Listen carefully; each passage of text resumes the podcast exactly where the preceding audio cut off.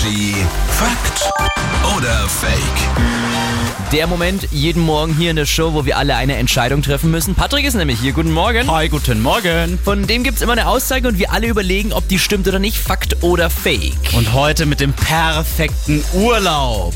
Der dauert nämlich exakt acht Tage. Ja, kann ich mir vorstellen, wenn man jetzt davon ausgeht, zu Urlaub in einer Hotelanlage, weil ich weiß, Marc, du machst immer relativ lang, so fast zwei Wochen. Ne? Ja, und da ja. denke ich mir schon immer, nee, das wäre mir einfach zu fad. Acht Tage ist, du kannst gut abschalten, aber ist auch nicht zu lang. Aber ich hänge doch nicht den ganzen Tag in der Hotelanlage rum. Man macht doch auch Ausflüge und erlebt was. Und ich, ich weiß, ja, sie sagt es immer so. Ah, irgendwann will ich auch wieder nach Hause. Acht Tage ist für mich viel zu kurz. Okay. Ich sag Fake. Der perfekte Urlaub dauert exakt acht Tage.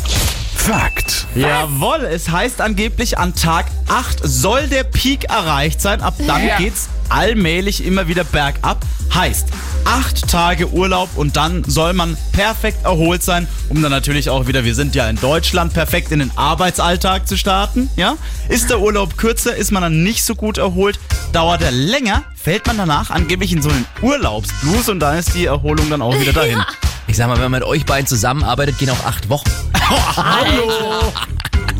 It's Energy. Kann ich nicht mal lachen. Ja, guten Morgen.